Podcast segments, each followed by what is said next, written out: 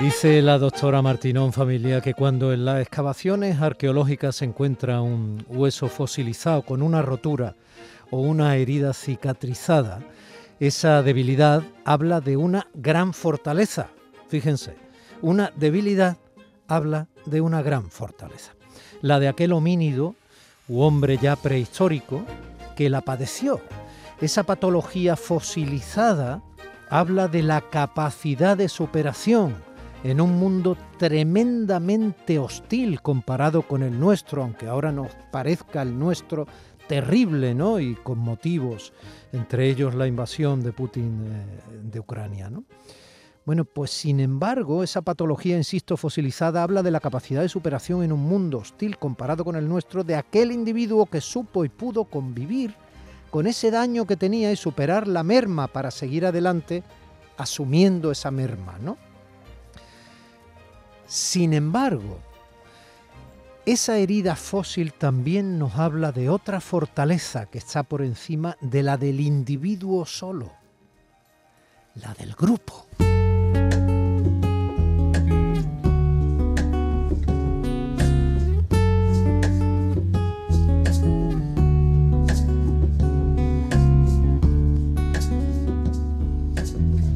La del grupo que somos, ejemplo, disfrutando esta preciosa canción de Sting. Él es el individuo.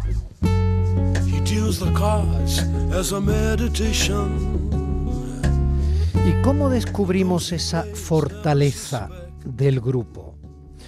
Por ejemplo, en los dientes, o mejor, en la ausencia de dientes de un cráneo, probablemente de un Homo sapiens anciano, que llegó a ser anciano en ese mundo prehistórico que había sobrevivido pese a estar decentado. Esos restos de un individuo sin dientes fueron encontrados en el yacimiento de Manisi en Georgia, donde se han encontrado los restos humanos más antiguos del planeta fuera de África. ¿Y cómo explicamos que aquel individuo sobreviviese a tan avanzada edad con semejante merma para sobrevivir en un mundo como el suyo? ¿Cómo? Pues por la ayuda de los demás, la fortaleza del grupo. Por la ayuda de los demás, por la fortaleza del grupo de la que hablamos, el grupo cuidaba de aquellos miembros que ya no tenían las facultades plenas para sobrevivir, como cuidó de aquel viejo desdentado, cuyos restos fueron hallados en Demanisi.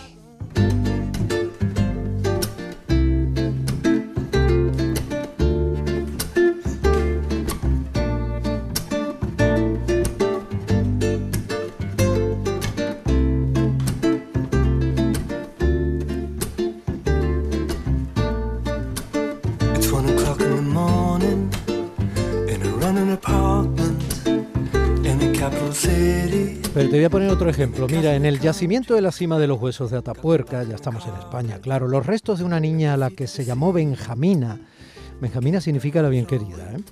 demuestran una deformación gravísima en el cráneo de la chiquilla. Y sin embargo, vivió probablemente hasta los nueve o diez años, según sus restos óseos. Esto es ciencia, ¿eh? con esa severa deformidad en la cabeza. ¿Cómo fue posible?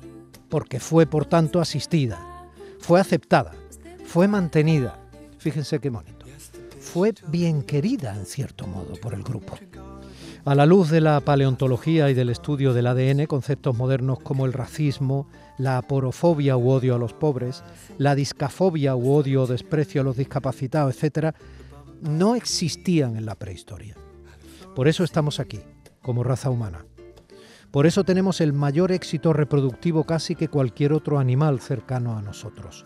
Por eso aquella especie que hoy somos prosperó, porque supo sin necesidad de estudio sociológico alguno equilibrar el individualismo con el bien común y lo hizo porque comprendió de manera natural la necesidad de hacerlo, porque supo a tiempo que el resultado de combinar la sociabilidad con la individualidad eran el éxito de su supervivencia.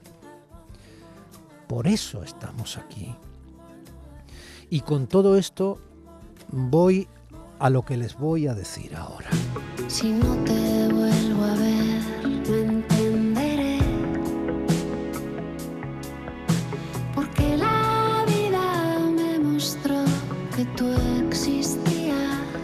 Hoy, entre otras personas invitadas a nuestro día de, este domingo 6 de marzo, desde, desde el que ahora mismo ya les estoy hablando y deseándoles el mejor domingo posible la mejor mañana posible, y quizá despertándoles un poquito, me lo tienen que permitir generosamente, como cada sábado y domingo que lo haga, a partir de las 9 de la mañana aquí en Canal Sur Radio Andalucía Hoy hablaremos con la doctora María Martinón, directora del Centro Nacional de Investigación sobre la Evolución Humana, una de las investigadoras que explican a nivel mundial la teoría de la abuela o cómo las mujeres ya no fértiles y las ancianas cuidaban de niños y enfermos para que el resto del grupo pudiese cazar y hacer labores duras de supervivencia. María es médico, además de investigadora, y es una mujer puntera internacionalmente en el mundo de la antropología, una más de estas mujeres que como ayer la mexicana Lidia Cacho, que estuvo aquí, son protagonistas de este programa nuestro, adelantándonos a la Semana de la Mujer que nos trae el próximo 8 de marzo. Y el yacimiento de Demanisi en Georgia, al que hacía mención hablando el anciano desdentado, nos acerca a la invasión de Ucrania por decisión de Putin. Ese horror que empieza a tener sus luces, pese al dolor, pese a la crisis de los centenares de miles de refugiados, pese a la destrucción creciente y los muertos, en la ayuda humanitaria y los gestos valientes. Esas son, al menos, las luces, pero lo son. Ayuda humanitaria y gestos valientes que comienzan a confirmarse con nombres propios relevantes dentro del propio pueblo ruso contra esta guerra que ha decidido su dirigente. Tres grandes nombres de la cultura rusa acaban de firmar una carta contra la invasión rusa de Ucrania. Nada menos que el director general del icónico Teatro Bolshoi de Moscú, Vladimir Urin, figura central de la cultura en Rusia y que tiene el título de artista del pueblo y que en 2014 sí firmó a favor de la anexión de Crimea a Rusia. Sin embargo, ahora, ante lo que está ocurriendo, se ha parado. También el director artístico del referencial Teatro Alessandrinsky de San Petersburgo, Valery Fokin, último premio Europa de Teatro, y el responsable del Teatro Dramático Bolshoi de San Petersburgo, el gran director escénico Andrei Moguchi. La cultura siempre por la paz y la libertad, porque el único caldo de cultivo en el que la cultura puede serlo y respirar es ese, el de la paz. Bueno, familia, nos sentimos.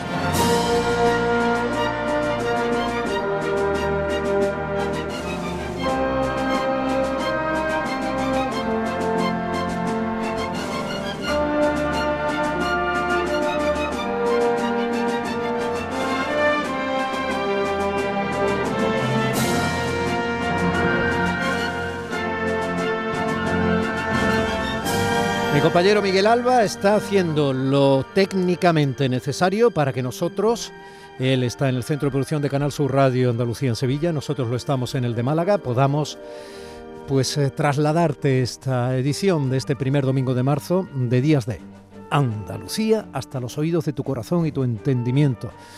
Gracias compañero Miguel Alba que tiene nombre de Historia del Carnaval en Cádiz y Carnaval hay también en eh, parte de Andalucía.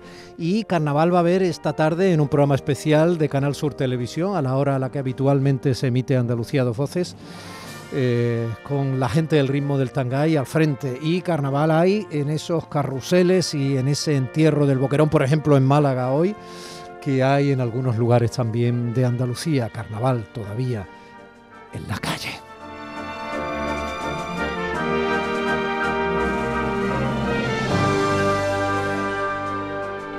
Y con ese ánimo de carnaval, el de agarrar la vida con su mejor máscara, está mi compañero José Manuel Zapico realizando ya este programa.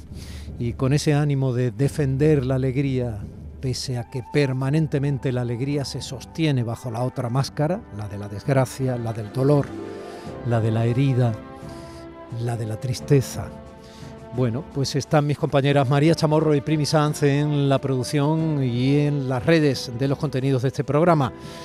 Y en esa defensa de la alegría está ya un servidor. Y en la defensa también del planeta, porque vamos a tener para empezar el programa de hoy a un hombre mundialmente también reconocido eh, en la lucha contra el cambio climático y en el amor a la naturaleza. Me parece que va ya por 26.000 árboles plantados, mi querido Joaquín Araujo. Familia, esa y otras muchas cosas son hoy nuestro regalo de comunicación y radio, nuestro abrazo cargado de respeto para ti, para usted.